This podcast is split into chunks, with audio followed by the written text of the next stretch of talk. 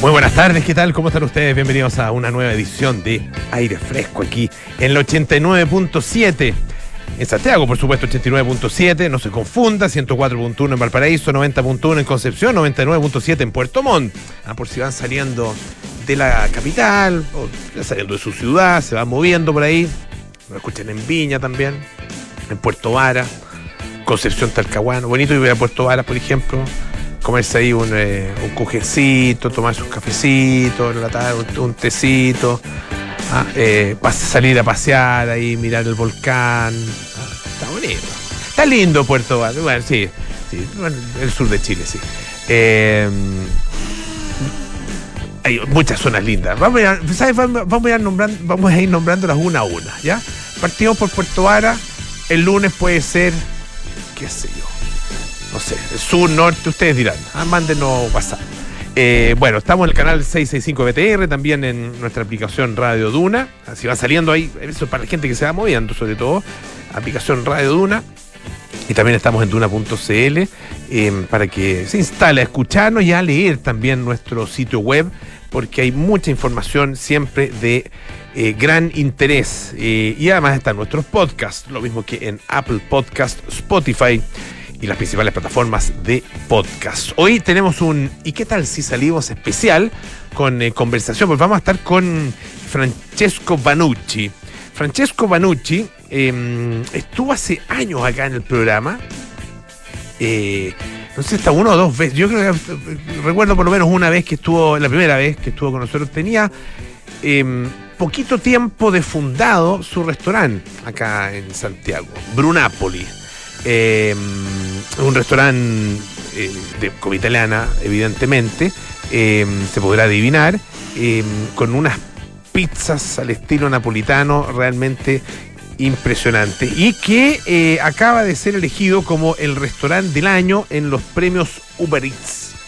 Ah, que es bien interesante además cómo se entrega, vamos a explicar después y vamos a estar junto a Enrique Llaver conversando con Francesco Panucci y nos va a explicar eh, también, bueno, cómo se, se, llega a elegir, ¿no es cierto?, a este eh, restaurante del año. Es bien, eh, bien interesante el, el proceso.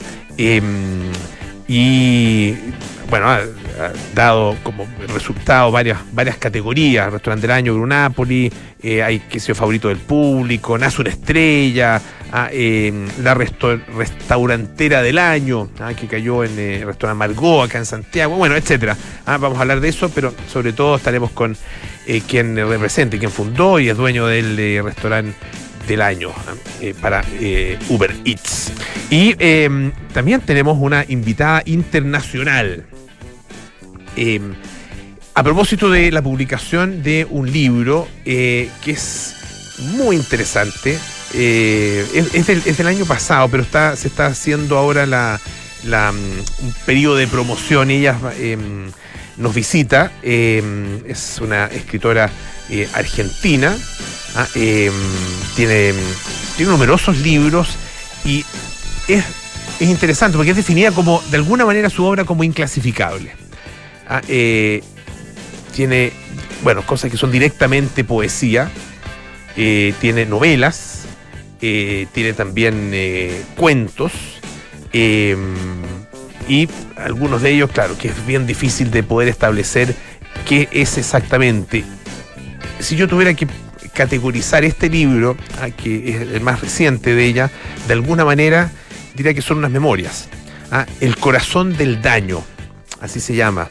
María Negroni estará con nosotros en algunos minutos más en aire fresco, una conversación a la que están todos ustedes también eh, invitados y que espero que sea de su interés. Em, oye, hay una polémica, para salirnos un poquito de, de, las fundaciones, ¿no? Ah, eh, de Democracia Viva et al. Em, una polémica que tiene que ver con em, la conmemoración de los 50 años del golpe. todo a partir de una frase de Patricio Fernández. Ustedes saben, Patricio Fernández, asesor presidencial a cargo de esta conmemoración de los 50 años del golpe de Estado. 11 de septiembre del 73, 11 de septiembre del 2023, ah, eh, una fecha sin duda eh, importante y para, para marcar. Bueno, él estuvo en un programa de Radio Universidad de Chile que, condujo, que conducía eh, Manuel Antonio Garretón. Y ahí se abordó, cuenta una nota de la tercera, la preparación del Ejecutivo de cara al cumplimiento de este medio siglo. bueno, finalmente anteayer empezaron a resurgir estos dichos, porque esto fue el 20 de junio, fue hace 10 días ya. Ah, pero el miércoles pasado resurgieron, dice esta nota, los dichos de Fernández, de, de Patricio Fernández. Em, y uno de los que más llamó la atención eh, es uno en el que él manifiesta. a, ah, em, a ver, Garretón Garretón le, plantea lo siguiente. Dice que em, es posible, le pregunta, eh, encontrar mínimos comunes ¿ah? en el marco de esta conmemoración cuando tienes un porcentaje no menor de la población que te dice eso, el golpe, fue necesario. Ese es el planteamiento que hace Manuel Antonio Garretón. Y em, dice él, dice Patricio Fernández, o sea, ¿cuál creo yo que es el empeño central al que, al que estamos retados a esta altura? Tú, la historia podrá seguir discutiendo por qué sucedió o cuáles fueron las razones o motivaciones para el golpe de Estado. Eso lo vemos y lo vamos a seguir viendo. Lo que uno podría empujar con todo el ímpetu y con toda la voluntad es decir, ok, tú, los historiadores y los politólogos podrán discutir por qué y cómo se llegó a eso. Pero lo que podríamos intentar acordar es que sucesos posteriores a ese golpe son inaceptables en cualquier pacto civilizatorio. Eh, ahí Garretón cuenta esta nota de la tercera, lo interrumpe y le dice, a ver, Patricio, ahí tú estás diciendo las consecuencias. Después del golpe no debió haber pasado lo que pasó. No, dice eh, Garretón. Si la sociedad no tiene un consenso de que jamás debió ocurrir el golpe, ah, eh, ahí bueno, y dice, bueno, eh, debe existir, agrega, una condena al golpe como tal. Después, bueno, intenta aclarar un poco los dichos, pero básicamente aquí lo que hay es, eh, claro, una separación de dos momentos históricos. Eh, los, toda la etapa previa al golpe y las razones por las cuales se dio eh, el golpe, ¿no es cierto? Eh, y, se dio de la manera que se dio, ah, el, el, día 11 de septiembre, y lo que vino después, lo que vino a partir de ahí. Se separan esos dos tiempos históricos ah, en, esta mirada de Patricio Fernández, así lo entiendo yo por lo menos, ah, no sé, estar también equivocado. Eh, se hace una separación de esos dos tiempos.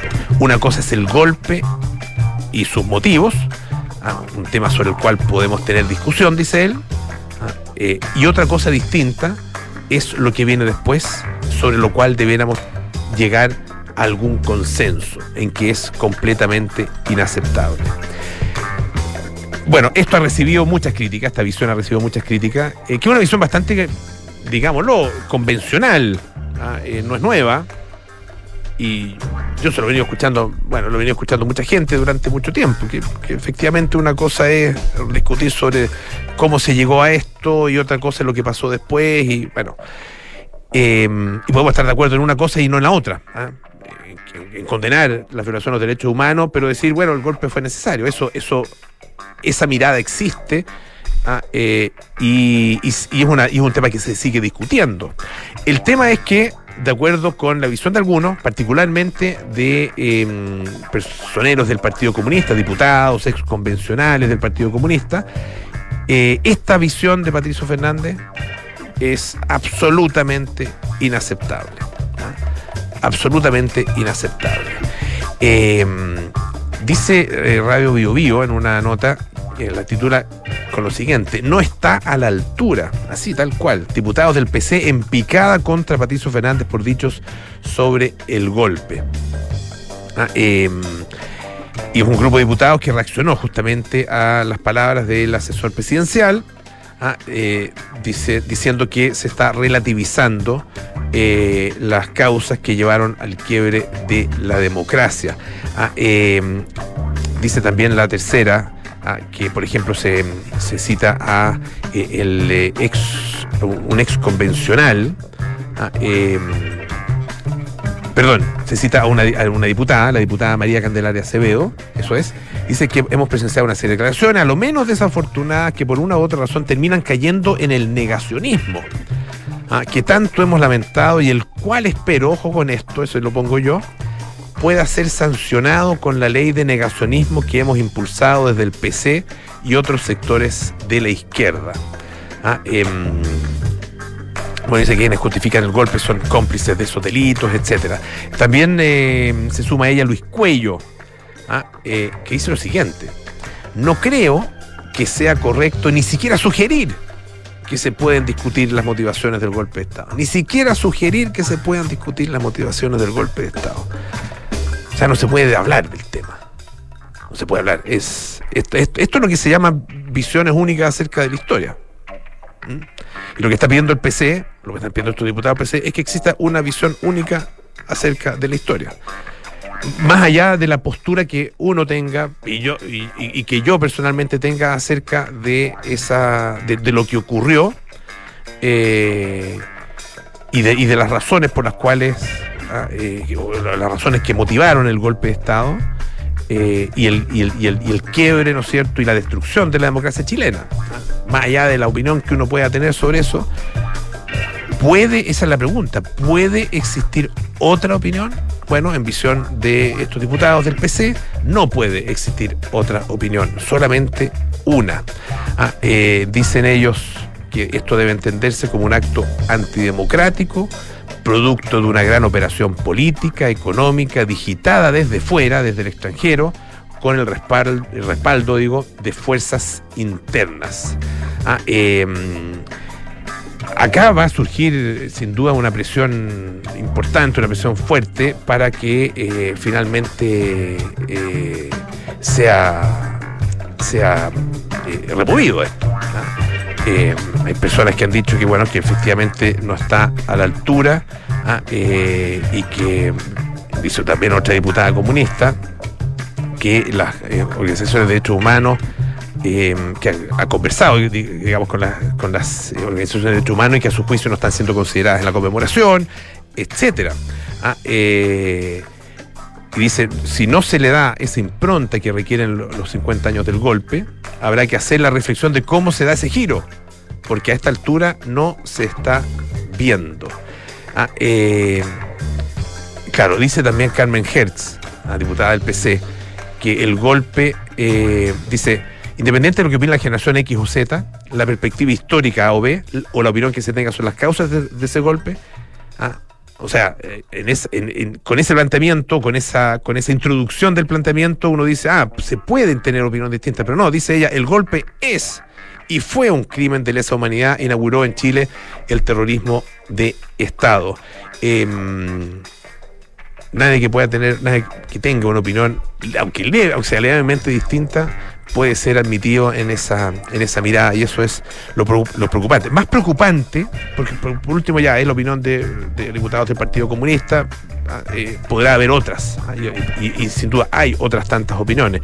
Lo preocupante es cuando esto se intenta legislar ah, eh, y cuando se intenta que eh, una visión como esa, que niega completamente incluso la reflexión, se imponga por ley y castigue por ley eh, una mirada que pueda ser, aunque sea levemente, disidente de esa mirada oficial. Yo lo encuentro, bueno, hay que, hay que seguir discutiendo. El tema es que, eh, no sé, yo por lo menos soy de la mirada de los que hay que, de, los que dicen que hay que seguir discutiendo eh, y, y no de los que piensan que hay que llegar a una conclusión ahora ya y que esa conclusión sea definitiva, ¿ah? porque eso me parece a mí que, bueno, es un espíritu más, más bien totalitario. Eh, oye, en otra, ¿tenemos un tempirijillo o no? ¿Sí? ¿Sabes qué? ¿Vamos a la música? Sí, vamos a la música. Ah, esto es Blood con María o María.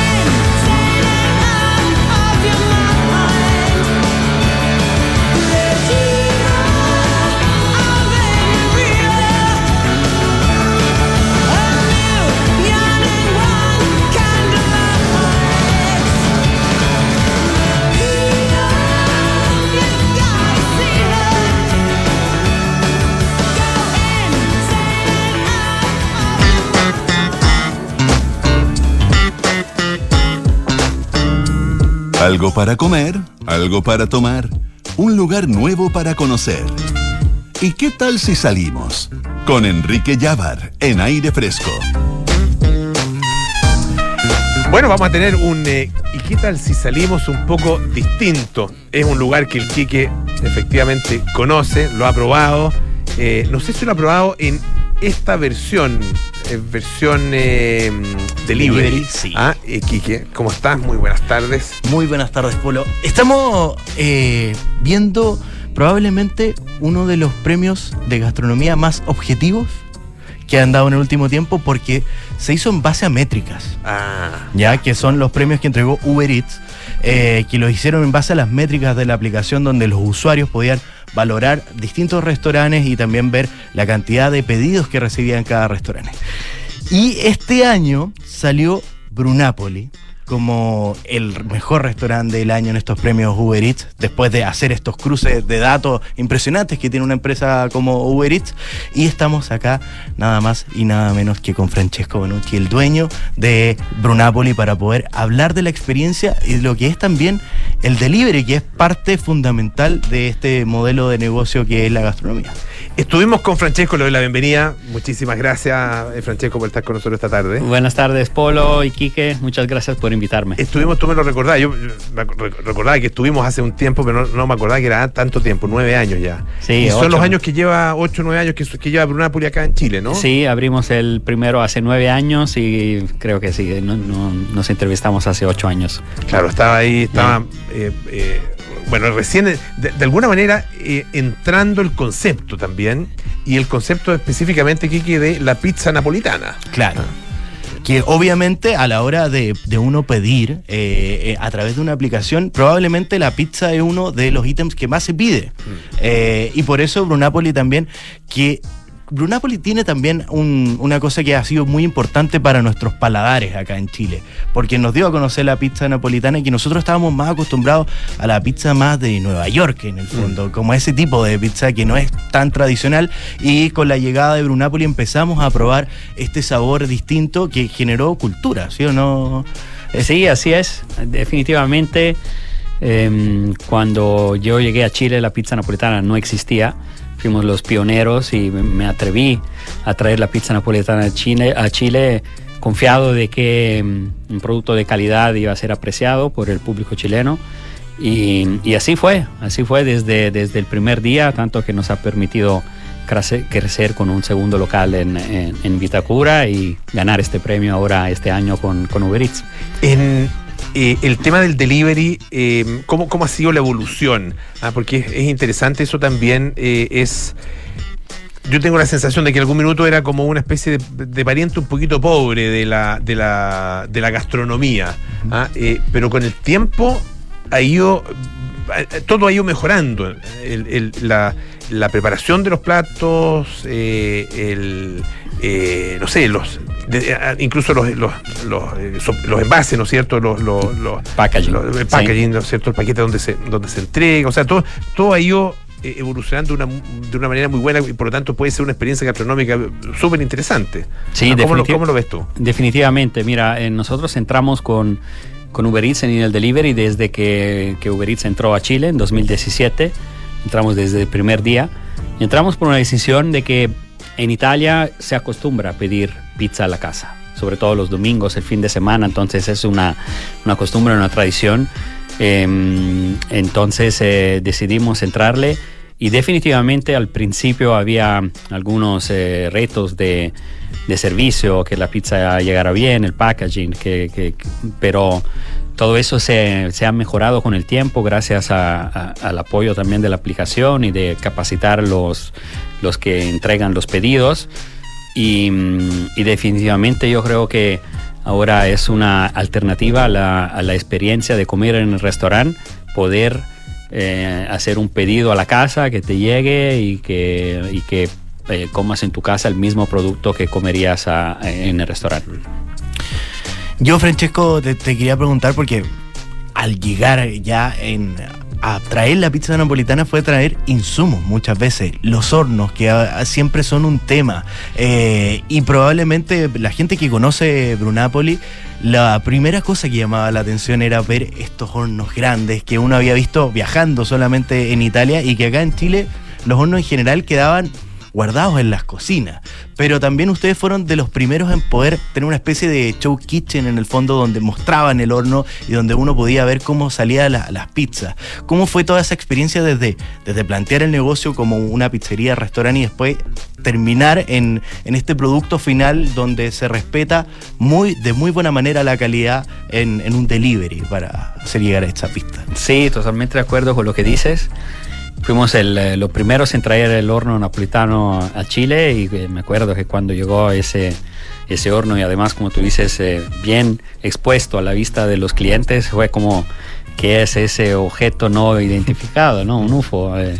y, pero después, em, ahora hay en muchas pizzerías napolitanas que tienen el mismo horno y de verdad que es increíble el- el- el- la expansión que ha tenido y el... eh, y, que bueno, porque eso genera, genera cultura, genera precio por parte del cliente por un, por un determinado tipo de, de trabajo, de tipo de producto y, y el horno napolitano, si quieres hacer pizza napolitana es fundamental. O sea, no se puede hacer pizza napolitana con otro horno que no sea ese horno traído de, de Italia. ¿Qué, qué otros, qué otros eh, en este caso, qué ingredientes son también esenciales para que, para que la- esta pizza respete su origen?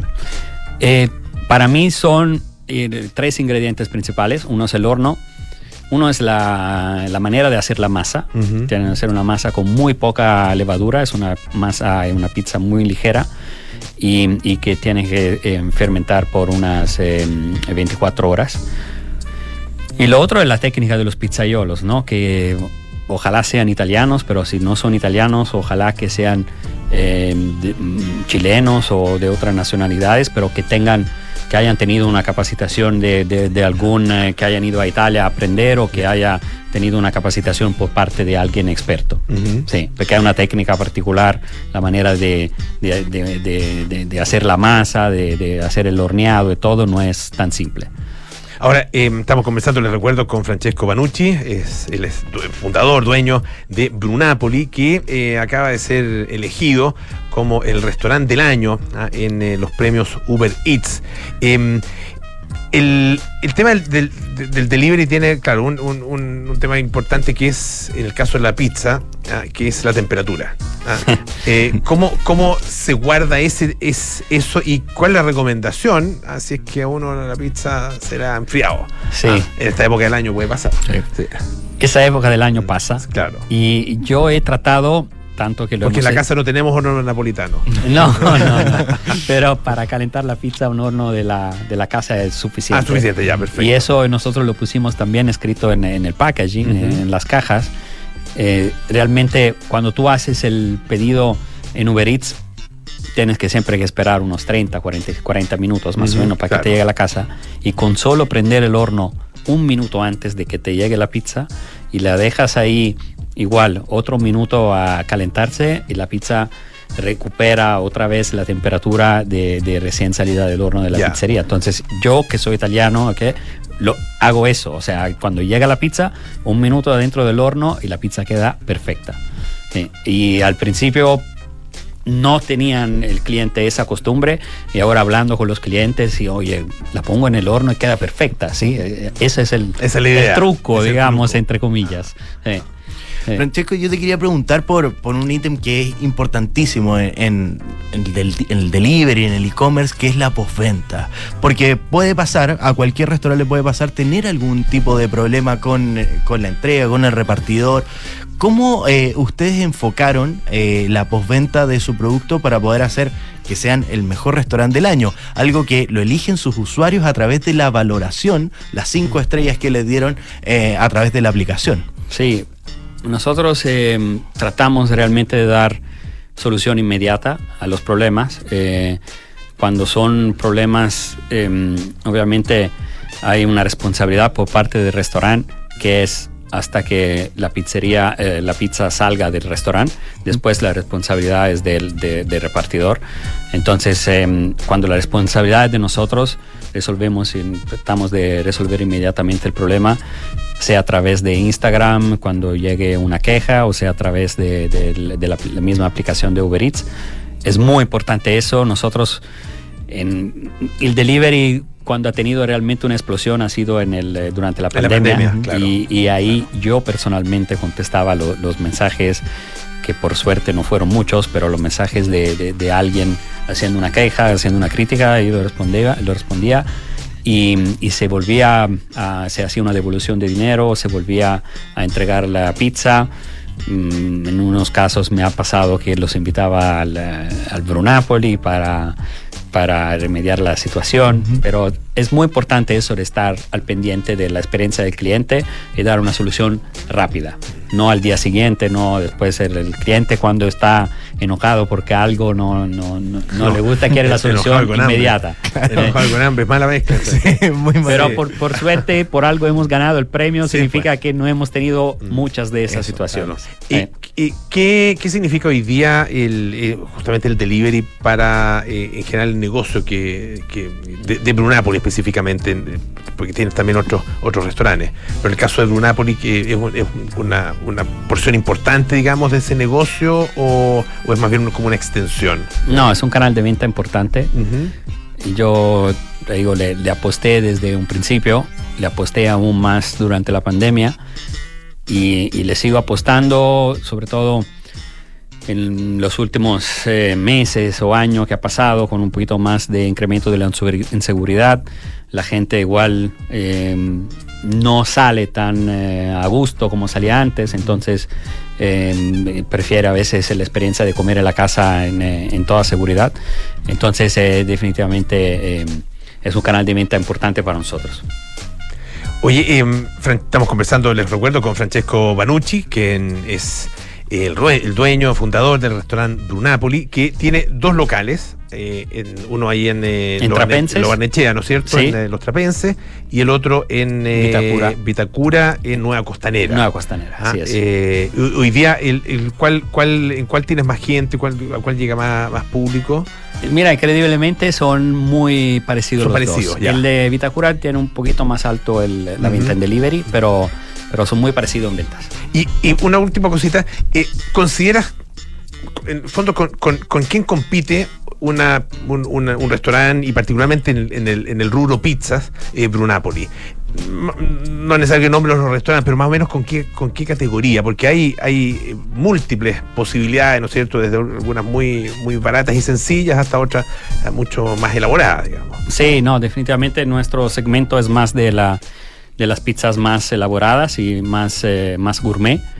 Y eh, alternativas de producto que no sean también pizza, que puede ser una, una hamburguesa, un eh, producto de ese tipo, pero eh, siempre de calidad y en nicho gourmet. No, no competimos con, con pizza de, de más baja eh, precio Ya. o calidad. Ah, perfecto. Sí. Ya pues, Francesco, muchísimas gracias. Quique, muchísimas gracias también. Gracias. Gracias a Eh, ustedes. Este ha sido un- ¿Y qué tal si salimos eh, especial? El, hemos hablado de Brunapoli, ¿no? En el quita- no, no, De Brunapoli no, pero Brunapoli hablamos de, Buriana. eh, Burian, claro, que es sí, el, que otro hace- de los restaurantes, ¿no? Otro de los restaurantes de Francesco que yo realmente les invito a revisar la nota que está ahí en Duna.cl donde revisamos los platos y sobre todo el concepto de esa brisa para que le- ahí le dice el spoiler, un pe- pequeño spoiler para que vayan a ver de qué se trata Buriana y Brunapoli que por supuesto va cumpliendo años y cada vez lo está haciendo de, de mejor manera. Así que felicitaciones, Francesco. Muchas gracias. Muchas gracias, Francesco. Quique. Que esté muy bien, mucho éxito. Gracias. Oye, un par de cosas muy importantes. Escuchar la voz de la ciudadanía y contribuir al debate público es el objetivo de la encuesta Chile nos habla. Una iniciativa del Centro de Políticas Públicas de la Universidad San Sebastián que permitirá avanzar en soluciones de impacto social. Conoce más en uss.cl. Principal presenta tres nuevos portafolios de inversión, crecimiento de capital, conservación de capital y megatendencias, excelentes alternativas con acceso al mercado local y global, maximizando la rentabilidad de largo plazo. Conoce más en principal.cl. Pausa, volvemos con más aire fresco. Si sueñas con unas vacaciones de invierno en medio de la nieve, actividades familiares y en un lugar increíble, sueñas con Hotel Termas Chillán. Hazle caso a tus sueños y prepara hoy mismo tus vacaciones de invierno con actividades de esquí, snowboard, trineos para niños y mucho más. Haz tu reserva en reservas@termaschillan.cl. Más información en www.termaschillan.cl. A ver, ¿qué le vamos a poner? Ya sé, seguridad. Seis airbags. Cambios dinámicos al volante para una mayor performance. mm, un diseño único, moderno y confortable espacio interior. Ah, un sistema de audio de alta fidelidad y pantalla multimedia con Android Auto y Apple CarPlay, además de un potente motor turbo de 150 HP. Listo, mi mejor obra. Maravíllate con Renault Arcana, la evolución del SUV. Cotízalo en Renault.cl. Terco Center. Encontrar el equilibrio entre riesgo y retorno es uno de los desafíos a los que se enfrentan los inversionistas. En Principal sabemos cómo hacerlo. Presentamos tres nuevos portafolios de inversión ajustados a tus preferencias. Crecimiento de capital, conservación de capital y megatendencias, construidos por nuestro equipo de expertos, quienes continuamente ajustan las estrategias para maximizar la rentabilidad de largo plazo. Conoce más en principal.cl. Principal, expertos en nuestro mundo para que tú te enfoques en el tuyo. La rentabilidad o ganancia obtenida en el pasado por este fondo no garantiza que ella se repita en el futuro. Los valores de las cuotas de los fondos mutuos son variables. Grabado pocas semanas después del ataque a las Torres Gemelas, el debut de Interpol hizo revivir el post-punk de mediados de los 80. Con referencias a Joy Division y The Smiths, Turn On the Bright Lights se transformaría en uno de los discos más influyentes de principio de milenio y provocaría una ola de rock indie que entraría con fuerza en la música popular de esos años.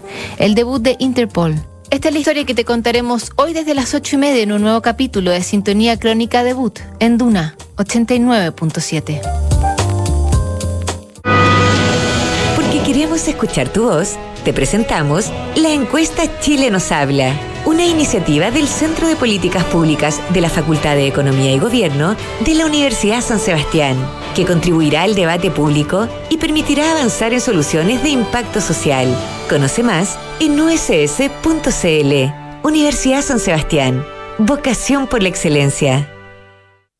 Enfrentar el cambio climático es tarea de todos. Duna, por un futuro más sostenible.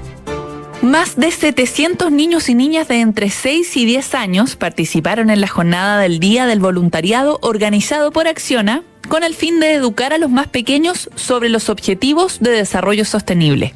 Para esto, un entusiasta grupo de 50 voluntarios y voluntarias de la compañía impartió talleres y dinámicas de sostenibilidad en escuelas de siete ciudades del norte y centro del país, invitando a los más chicos a comprender en qué consiste cada ODS y su importancia para el planeta. La actividad, que finalizó con el compromiso de los niños y niñas con alguno de los objetivos, contó con el apoyo de los Guardianes de la Tierra, entretenidos personajes de animación que representaron elementos como el agua, la energía, el clima, las infraestructuras y la justicia. Acciona, expertos en el desarrollo de infraestructuras para descarbonizar el planeta. Tú que quieres irte tranquilo este fin de semana, mejor piensa en Verisur, porque ahora con su nueva cámara de seguridad con inteligencia artificial integrada podrás monitorear tu hogar o negocio las 24 horas del día, estés donde estés, a través de la app desde tu celular, porque Verisur funciona. Contrata la alarma Cero Visión llamando al 600-385-0003. Calcula ahora en verisur.cl. Estás en aire fresco con Polo Ramírez. Ya estamos de vuelta aquí en aire fresco, esto es Radio Duna. El invierno, las mejores actividades familiares en la nieve esperan por ti en Hotel Termas Chillán. Prepara hoy mismo tus mejores vacaciones de invierno en www.termaschillán.cl. Sigue evolucionando con Renault Arcana, gran maniobrabilidad gracias a su paddle shift y a sus siete velocidades automáticas. La evolución del sub o del SUV, del USB, como quieran ustedes llamarlo. Cotiza el tuyo en Renault.cl. Oye, eh, una gran duda. ¿Dónde guardar? Y si es que hay que guardar, el- o sea, ¿dónde, ¿cómo y dónde guardar el ketchup? Eso es, esa es la gran duda. Es, la- es una pregunta importante. Ah, eh, y pasa con también con otros productos, ah, con, qué sé yo, la mostaza. ¿Qué pasa con la mostaza? ¿Se guarda el refrigerador la mostaza una vez que uno la abre o se deja afuera? Y el ají, ah, el ají, el ají pebre, por ejemplo. Ah, eh, em, los pepinillos. Ah, Muchas veces so- son cosas que o que sobran o que se van ocupando de a poco. Ah, em, bueno, aceitunas de repente sobran también. ¿Cuánto se pueden guardar? Y fíjense que em, Heinz, o Heinz, ah, que es el fabricante de ketchup ah, estadounidense, empresa muy famosa, em, intentó zanjar el debate de dónde justamente se deben guardar, eh, se debe guardar el ketchup. Y básicamente lo que hicieron fue tuitear la opinión de ellos. la opinión de la empresa. Y saben de ketchup. Hay que reconocer que saben harto de ketchup. Bueno, es una polémica que se había instalado en, eh, entre los usuarios de redes sociales y eh, esta discusión eh, se reavivó cuando Heinz UK, o sea, del Reino Unido, tuiteó, tuiteó FYI, que significa for your information, o sea, para su información, ketchup.va.en.el refrigerador. Punto. Así. Ketchup dice goes in the fridge. Esa es la opinión de, de la empresa. Eh, a, continuación, a continuación, digo, hicieron una encuesta en la que preguntaron a los usuarios dónde guardaban el ketchup.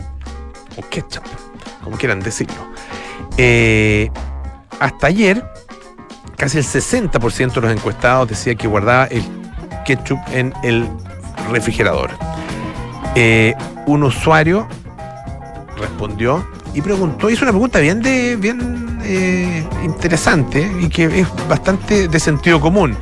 Si hay que guardarlo en el refrigerador, ¿por qué no está en la parte de los productos fríos en los supermercados y en los restaurantes? Los restaurantes no tienen ahí encima. Es una cuestión además que están, bueno, no en todos, pero en algunos ahí con el ketchup medio asomado seco. Eso es como asquerosillo. Perdóneme la expresión, pero es como. eh, perdón, perdonen la expresión, ¿ah? Es como un moco de ketchup. Ah, eh, seco, además. No, no. eh, bueno, es que eso, y, con la mostaza pasa lo mismo. Hay que hay como. "Ugh". pero bueno, hay que limpiarlo eso. Hay que limpiarlo. Ojalá el restaurante lo limpiara. Si no, limpi- lo limpia uno.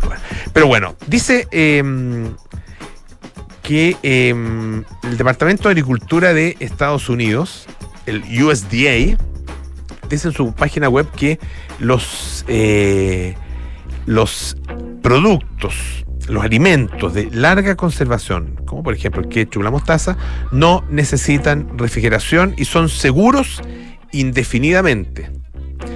El tema es que esta agencia estatal advirtió que el ketchup puede no estar tan fresco y puede cambiar de textura y también de color. Ah, lo, poco yo- lo que yo les explicaba, ¿no es cierto? Esa parte. Eh, si se mantiene más allá de la fecha de caducidad, así que asegúrese de comprobar esas fechas. Y bueno, entregan también una, una guía eh, que dice lo siguiente: eh, el ketchup o la salsa de ají. Eso como la salsa pebre, por ejemplo, y otras, hay que refrigerarla, dice. Y se puede refrigerar durante seis meses. Eh, el chutney, no sé en cuántas casas acá en Chile hay chutney, pero no se usa tanto. Pero eh, bueno, puede haber. De uno a dos meses se refrigera. El rábano picante, ah, eh, que también ese lo venden acá. Bueno, el chutney también se vende acá en algunos lugares. Eh, rábano picante, bien rico. Refrigerar de 3 a 4 meses. Mostaza, 12 meses. Ah, la mostaza eh, es fiel y dura harto. Las aceitunas, un par de semanas porque se van secando. Eh, y los pepinillos también de 1 a 3 meses. Eh, bueno, eh, hay algunos algunas teorías de algunos clientes de, de Heinz que dicen por qué ellos quieren que se refrigere. Ah, dice, solo quiere que lo pongas en el refrigerador porque miras mucho más en el refrigerador que en la despensa. Entonces lo tienes efectivamente más a la mano. Otro dice, así tendrás la tentación de usarlo mucho más a menudo. Escuchemos un poquito de música. Este es Pink Floyd con Another Brick in the Wall.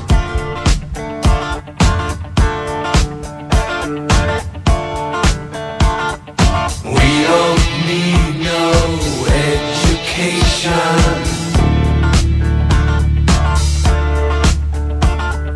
We don't need no thought control.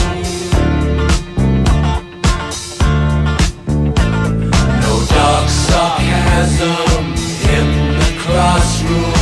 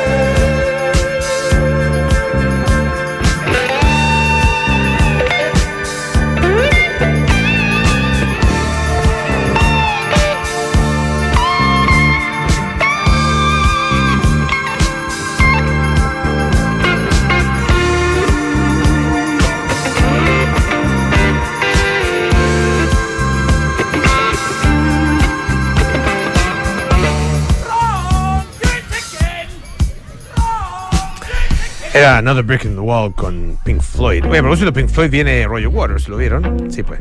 Y la- las, ya no quedan entradas para el día 25 de noviembre, que era la fecha original, o sea, la primera fecha, y se agregó una segunda fecha, que es el 26 de noviembre. Para esa, aparentemente quedan eh, entradas en This is not a drill. Ah, eh, esto no es un simulacro.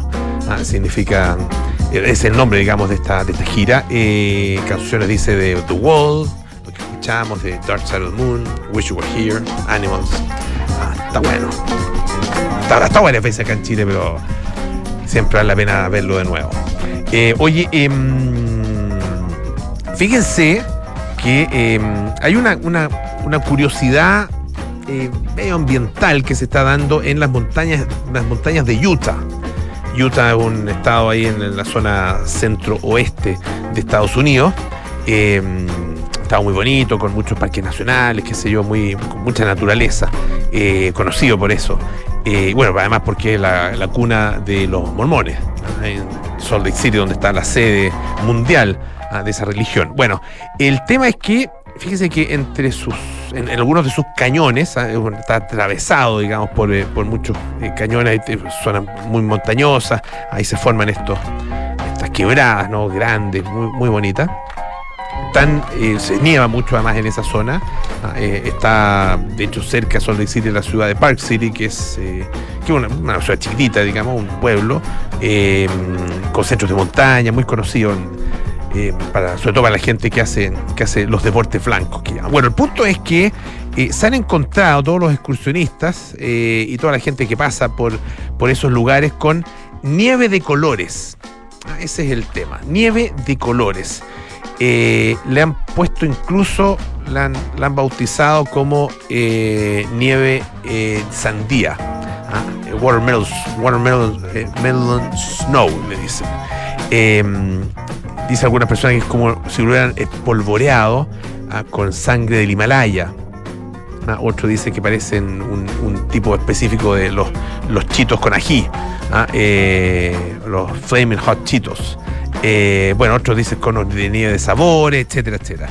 Ah, em, dice que es- han tomado, ha, tomado este, este color, un color rosadoso, digamos, eh, y que no solo está en la superficie, sino que está bastante más abajo. Ah, em, y desde las carreteras están, eh, se puede ver ah, cómo la nieve, ah, eh, incluso este- en esta época del año, bueno, un poquito antes en realidad, porque ahora ya está, está derritiéndose, obviamente, están entrando el verano, ah, pero de todas maneras quedan ahí en las partes altas, queda eh, algo de nieve, eh, y se ve ahí la nieve de alguna manera calentándose y cociéndose a la luz del sol. Ah, eh, despierta la curiosidad, evidentemente, de los fotógrafos ah, eh, y, hace surgir muchas preguntas acerca de la naturaleza, la, salud, el clima.